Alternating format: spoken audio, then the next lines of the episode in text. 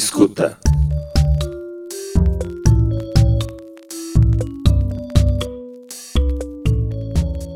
Olá, seja bem-vindo ao Primeiro Escuta, o podcast do Observatório Leia.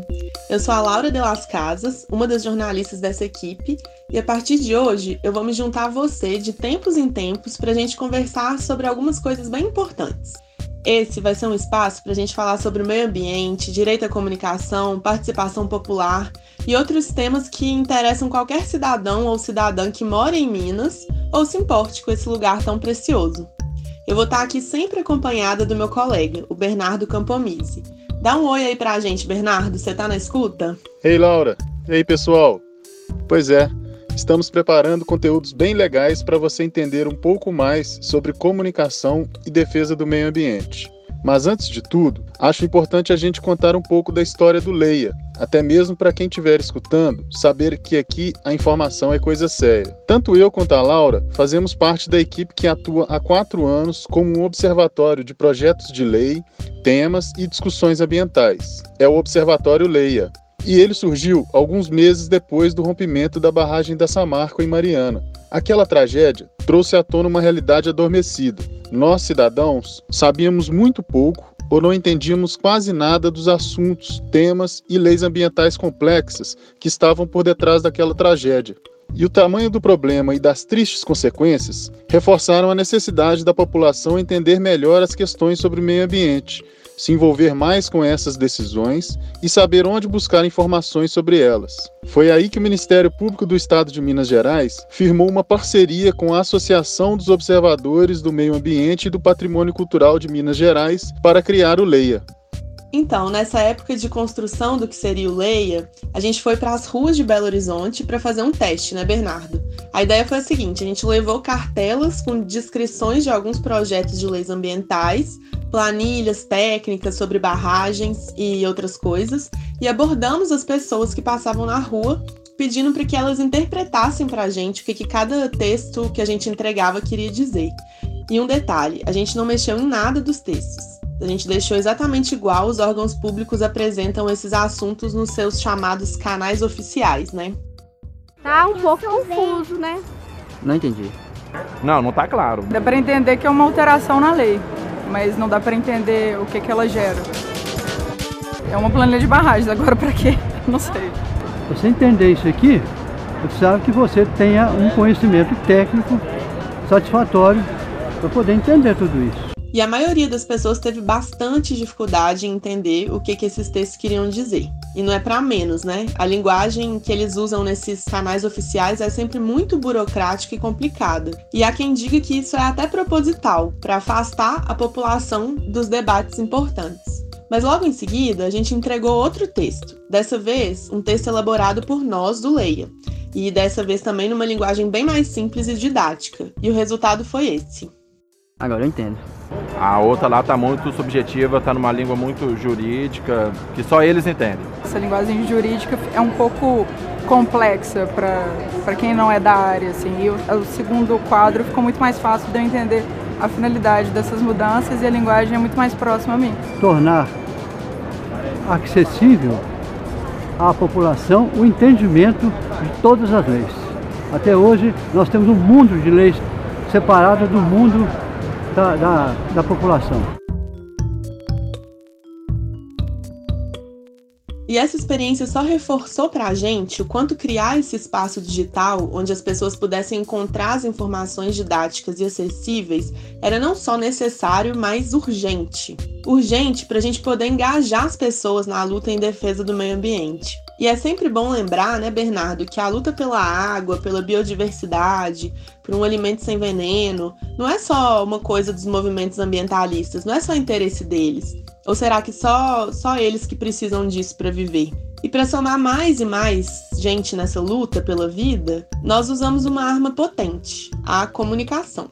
Fazemos de tudo para conseguir isso. Desenhamos mapas, entrevistamos especialistas, investigamos documentos oficiais, acionamos um monte de recursos para ajudar você no entendimento desses temas que precisam ser conhecidos e monitorados por todos nós. Falamos sobre mineração, sobre unidades de conservação, sobre resíduos sólidos, água, agrofloresta e tudo quanto é assunto relacionado ao meio ambiente em Minas. Temos um jornalista nosso presente na Assembleia Legislativa, fazendo um acompanhamento bem detalhado das decisões tomadas por lá. E a partir dessas informações e de outras que chegam para a gente por meio de movimentos sociais e pessoas envolvidas nas causas ambientais, a gente produz conteúdos investigativos, bancos de dados, mapas georreferenciados, cartilhas, e-books e muitos outros materiais informativos que façam essas informações chegarem mais longe. Pois é, e para seguir ampliando nossos canais de acesso a leitores e ouvintes, resolvemos apostar em um podcast também. Foi daí que surgiu o Escuta, um programa que vai te ajudar a entender questões sociais e ambientais complexas que afetam a vida de qualquer cidadão. A nossa proposta é falar sobre esses assuntos seguindo a linha de todos os nossos outros conteúdos, uma linguagem simples, facilitando o entendimento dos temas e apresentando a você o que podemos fazer para agir por mudanças. Sabe aquele sentimento que às vezes bate de mãos atadas diante de alguma situação que nos revolta? Queremos te ajudar a resolver esse problema. Por isso, nosso trabalho é baseado num tripé: conheça, monitore e haja. O objetivo aqui é seguir esses três passos: explicar um tema de um jeito didático Conheça. E aí, você estará familiarizado e atento a qualquer movimentação. Monitore. E se estiver bem esperto e disposto a atuar por mudança, haja. Ninguém vai sair daqui sem saber o que fazer. Acho que ficou bem claro que a gente acredita na comunicação como uma ferramenta de mudanças sociais bastante poderosa, né, Laura? E não é à toa que escolhemos o chamado direito à comunicação como tema desse nosso primeiro programa. Eu sou um pouco suspeita para falar, mas eu acho que a gente vai começar muito bem, Bernardo. Esse tema é extremamente necessário e eu até arriscaria dizer que é um tema muito bonito, sabe? A gente fez, né, uma série de conteúdos sobre esse assunto recentemente. Tá tudo lá no nosso blog. E se você quiser acessar, dá um pulo lá. É só digitar blog.leia.org.br. Mas antes de definir qualquer coisa, a gente precisa entender o contexto que estamos de uma forma geral. E a verdade é que a gente vive um momento em que somos todos reféns de uma verdadeira guerra midiática. Pois é. De um lado, a imprensa nacional restrita a cinco grupos empresariais responsáveis pelos 50 veículos de comunicação com maior audiência no Brasil. Do outro, temos as tais fake news tomando conta dos canais de comunicação de todas as formas possíveis. E o mais perigoso de tudo isso é perceber o quanto que essas notícias mentirosas estão sendo usadas o tempo inteiro como estratégia, né, para distorcer fatos e realidades de forma criminosa, é importante dizer, criminosa. E acho que a pergunta que vai nortear o nosso programa de hoje é justamente uma reflexão sobre esse cenário. Será que existe uma terceira via possível por onde a gente possa seguir?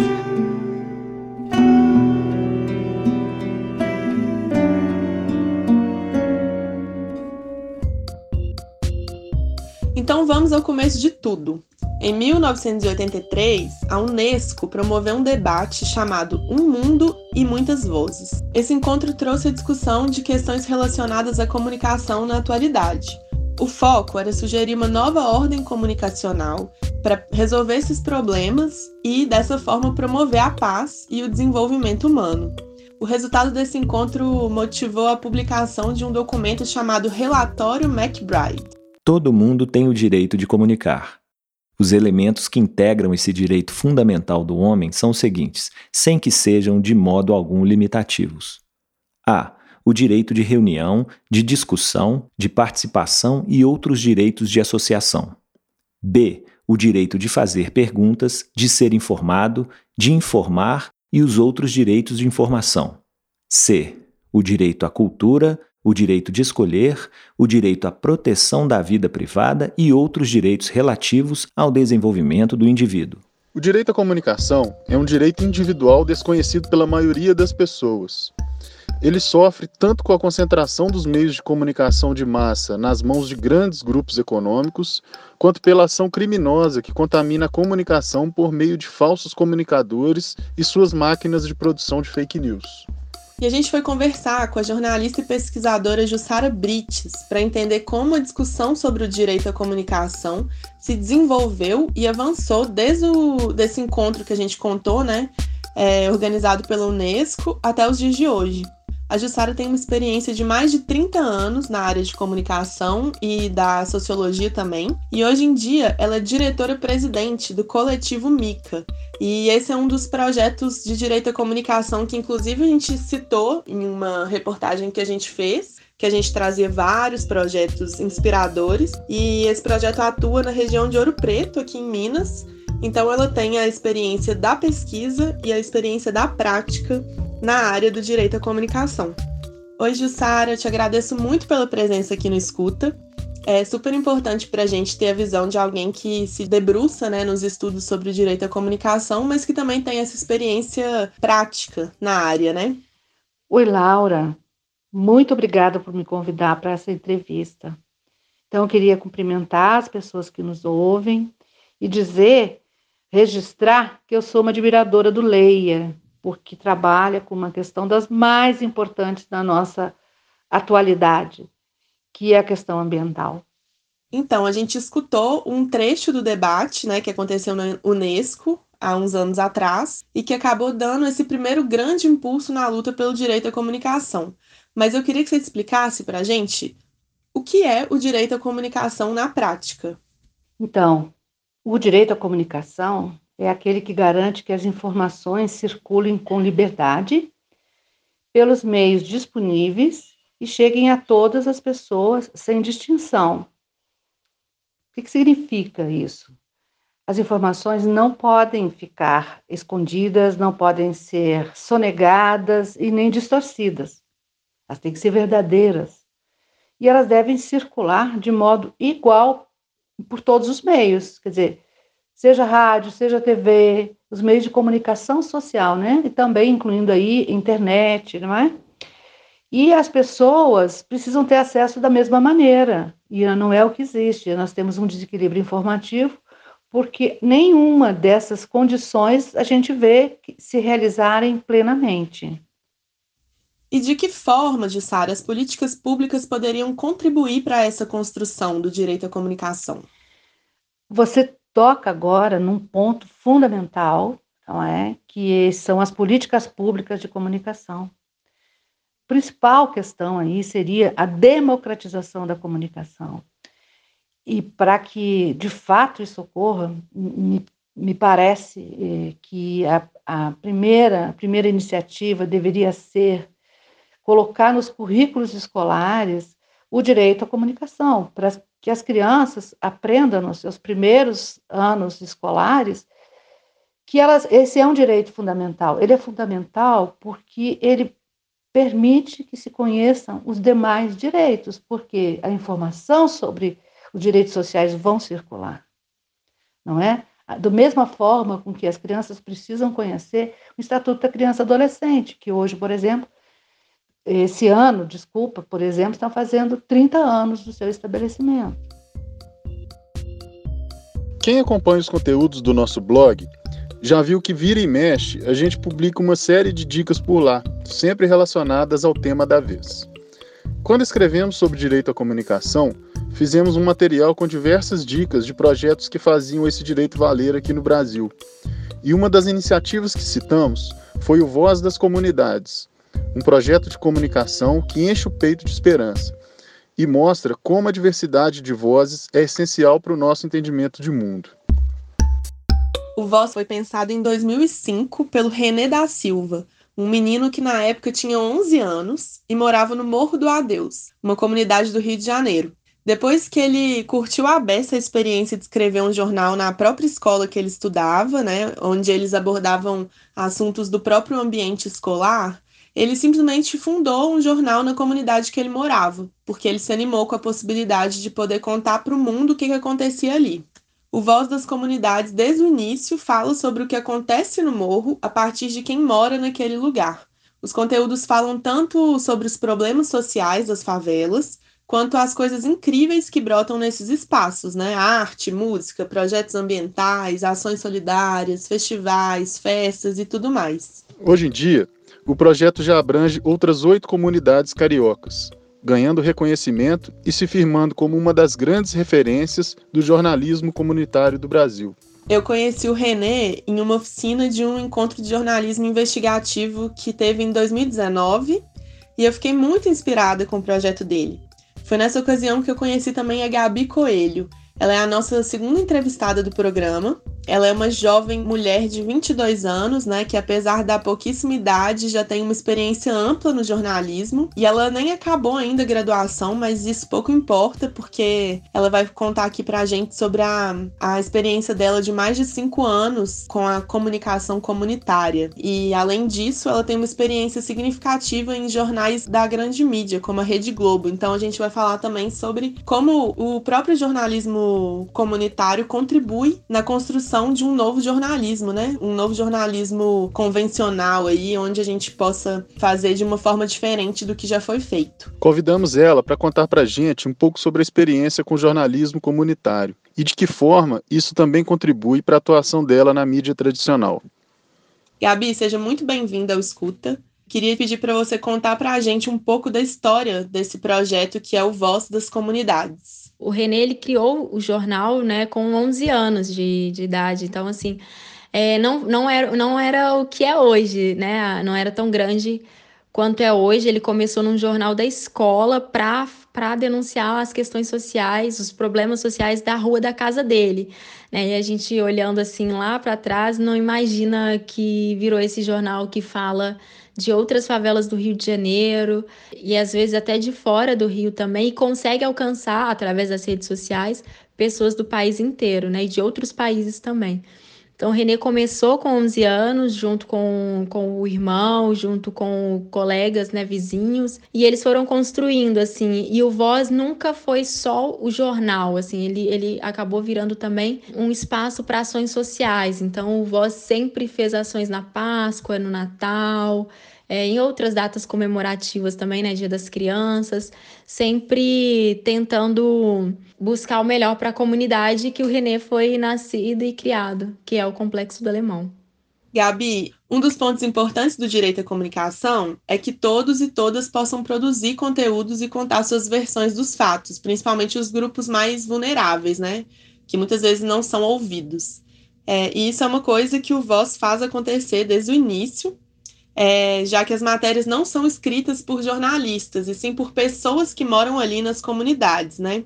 Você pode contar para a gente como que se dá essa formação de jornalistas comunitários? É um pouco delicado a gente falar que não são jornalistas, né? Porque aí a gente entende também que são, muita, são pessoas muito potentes para produzir um jornalismo, né, principalmente jornalismo comunitário, que é onde o Voz é, se encaixa hoje, né, se coloca hoje. E aí a gente entende que o sistema das universidades ele é muito ele é, ele é de privilégio, né? Então, assim, às vezes a gente acaba perdendo talentos de grandes comunicadores dentro da favela porque é difícil chegar nessas, nesses espaços, assim, que é muito elitizado ainda, né, até hoje, e vai ser ainda por um bom tempo, né? A gente começou agora essa leva de geração periférica e favelada sendo jornalista, na qual eu faço parte também.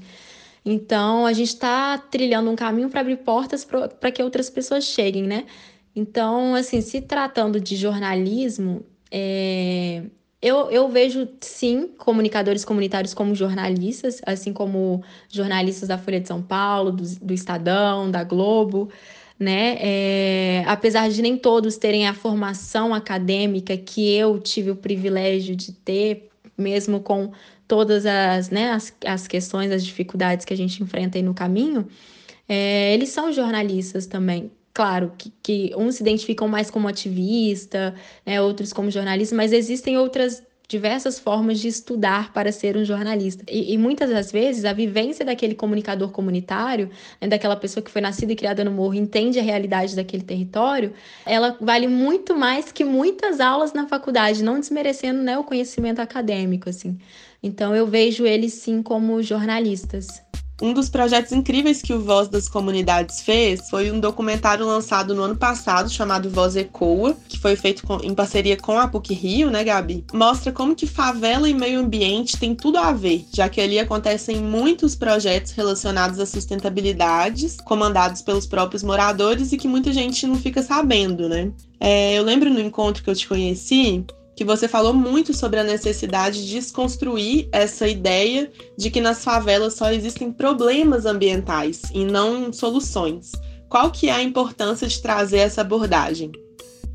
Eu lembro que eu falei no congresso, eu falei isso que você comentou, e eu também falei da, da dificuldade que eu tenho de, de aceitar as pessoas me colocarem numa caixa, sabe? Eu nunca quis ser a jornalista especialista em segurança pública ou em meio ambiente, porque eu estou tratando dessas questões nas favelas e que geralmente, falando da mídia convencional, não está tratando, né?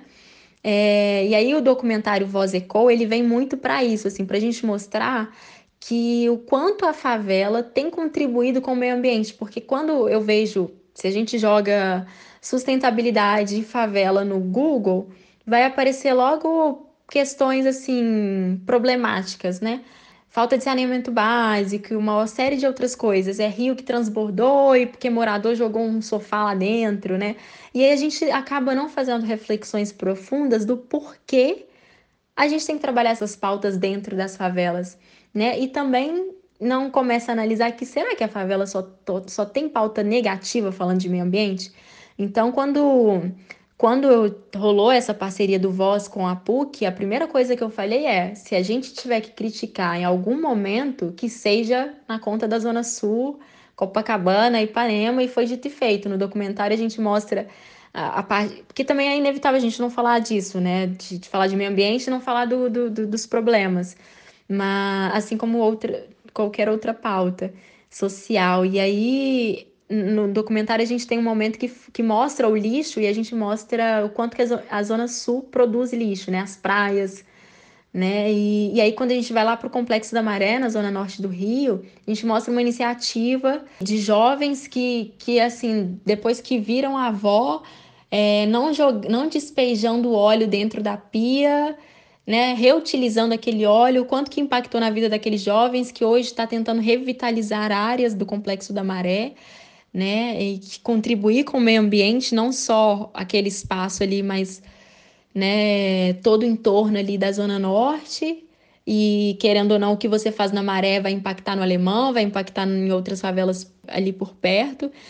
E aí, quando eu falo de, dessa coisa de não colocar a gente nessa caixinha, é justamente de olhar para esses lugares como lugares que produzem diversas pautas. Assim, me incomoda muito o jornalista que chega que olha para a favela só quando é para segurança pública ou para ação social, porque é aquela coisa, né, de e aí eu vou usar aspas aqui porque eu não gosto desse termo, que é comunidade carente, ou a guerra entre tráfico e polícia dentro das favelas, como se o território se limitasse a isso. Então, todo o trabalho que eu fiz no Voz, não só eu, porque ali a gente nunca trabalhou sozinho, toda a equipe, é justamente para mostrar a potencialidade desses lugares e o quanto a gente pode tratar de diversas pautas olhando para eles, né? Seja economia, empreendedorismo. E é, recentemente eu até fiz uma publicação sobre isso nas minhas redes, porque como hoje eu estou na Globo, isso também não me impede de, de ah, eu tenho uma, uma pauta aqui sobre empreendedorismo, por que, que eu vou procurar uma pessoa que está na zona sul da cidade, sabe? É, será que a gente não tem grandes empreendedores ou microempreendedores dentro das favelas é, capacitados para falar com a gente sobre um assunto que um cara da Zona Sul vai conseguir falar também? Né? Então é, ter, é, é isso que a comunicação comunitária também me dá, é essa, essa, esse, essa filtragem que eu faço sempre questão. Eu costumo dizer que pede o editor mais cinco minutinhos que você dá conta de trazer mais diversidade, diversidade para o jornalismo sabe? Mais cinco minutinhos você chega numa médica negra, mais cinco minutinhos você consegue um morador de favela. É questão de querer também. É isso mesmo, Gabi. Muito importante essas colocações para a gente também pensar em como modificar a estrutura da mídia tradicional, né? A gente já percebe mudanças, mas ainda tem muito chão pela frente. Uma outra coisa que eu queria até comentar, essa questão do meio, comunicadores falarem de meio ambiente dentro das favelas, é, eu não não estou inventando a roda e a, a, última geração também não está inventando a roda, né? A gente está fazendo, a gente está é, tocando um legado dos nossos ancestrais, assim. Tem muita gente que já fez a mesma coisa que a gente está fazendo hoje, né? Mas com, com a chegada das redes sociais, a gente consegue é, levar isso para mais pessoas, mostrar o que realmente está sendo feito. Mas tem muita gente que trabalha com questões socioambientais, principalmente no Complexo do Alemão. Tem a Lúcia Cabral, que é do Educap. É uma porrada de gente que já tem feito isso e a gente só está seguindo os passos dessa galera. Gabi, e o que, que a comunicação comunitária te ensinou? Me ensinou a ser um, uma profissional muito mais humana, né? Ter um olhar muito mais social, entender qual que é a minha importância nesse mundo, o que, que eu tenho que fazer, qual que é essa ferramenta que eu tenho na minha mão, que é a comunicação, né? É, e o quanto ela é poderosa para contribuir é, não só em denúncias, mas para abrir espaços para que outras vozes sejam ouvidas. Então, eu, o que me marca mais no, no, na comunicação, assim, de tudo que eu já fiz, é essa oportunidade de estar sempre aprendendo e, e, e tentando ser uma pessoa melhor, né? Uma profissional melhor e construindo um novo jornalismo.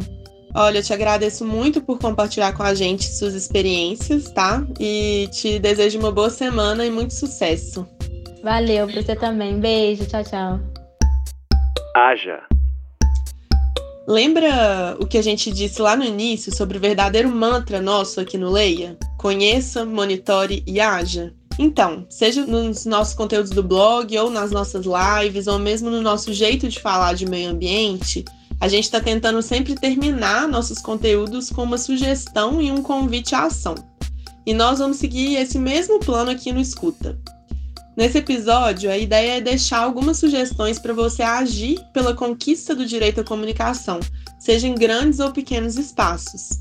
Para isso, eu convido nossas entrevistadas de hoje a sugerirem algo que possa ser feito pela luta desse direito que a gente tanto falou, né? O direito à comunicação. Vamos ver aí o que, a Gabi e a Jussara deixaram para a gente. Esses outros veículos que produzem conteúdos tão bom quanto é, Globo, Folha de São Paulo, Estadão e tantos outros, é, tem precisado cada vez mais dessa, dessa, dessa confiança, dessa motivação. E quando eu falo de motivação, é de acompanhar o conteúdo, de compartilhar o conteúdo, é, de, de propor também, de estar junto, né? Porque nunca é uma construção só sozinha, assim, é, sempre tem. É, é, uma, é uma construção muito no coletivo e, e principalmente financeiramente, para que eles continuem produzindo seus conteúdos e fazendo com que seus conteúdos cheguem em um número maior de pessoas. Os direitos, eles são conquistados, né? Conquistados e eles derivam de lutas da sociedade civil para que alcance seus objetivos. Então, o MICA, por exemplo, ele necessita de, da participação, do engajamento das pessoas para levar adiante os seus projetos né, de democratização da comunicação. Então, as pessoas podem ou se voluntariar, por exemplo, participar de, de campanhas, mas elas também podem fazer doações. Tem uma modalidade que é bem confortável, que é destinar uma parte do imposto de renda para projetos do MICA, não é? E nós temos essas informações todas bem claras no nosso site, sabe?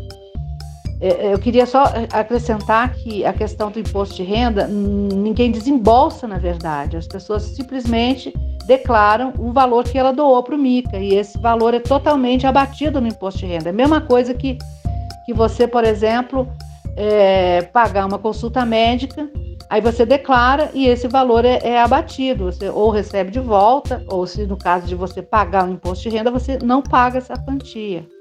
E nós também temos algumas sugestões de ação que colocamos nas nossas reportagens recentes sobre o direito à comunicação. Se você quiser ler, entre lá no nosso blog. Vamos repetir algumas aqui. Você me ajuda, Laura? Ajudo sim, Bernardo. Conversar mais sobre o direito à comunicação se você quer se aprofundar mais na temática do direito à comunicação, uma boa forma de agir é buscar esses conteúdos e entender melhor o assunto, né?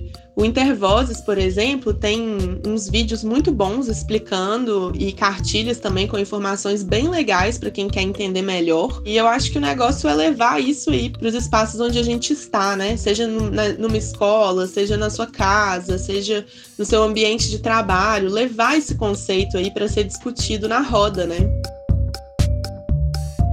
Estudar como produzir conteúdo responsável. O Fundo Brasil de Direitos Humanos oferece a publicação Direito à Comunicação e Publicação de Conteúdos.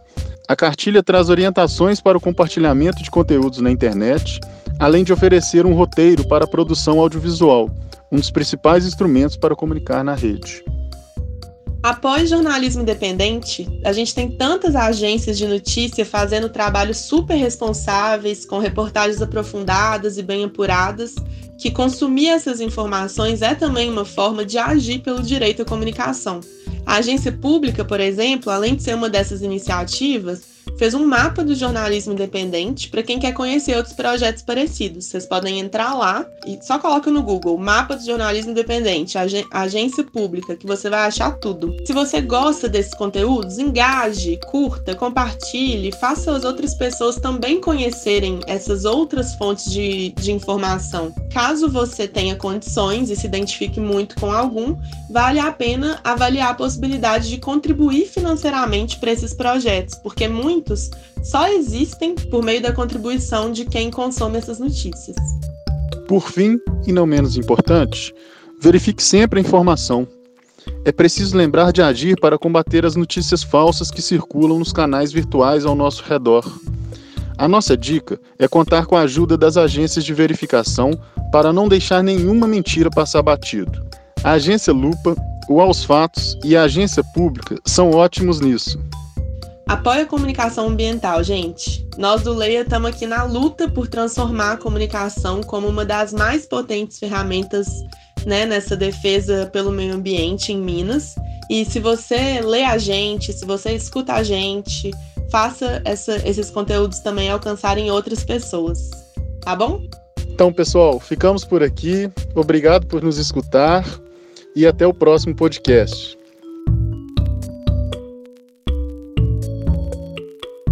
Esse programa é produzido pelo Observatório de Leis Ambientais, Leia, um projeto da Associação dos Observadores do Meio Ambiente e do Patrimônio Cultural de Minas Gerais, em parceria com o Ministério Público de Minas Gerais, através da plataforma Semente. Esse episódio teve locução de Laura de las Casas e Bernardo Campomise. Produção: Leonardo Dupin e Laura de las Casas.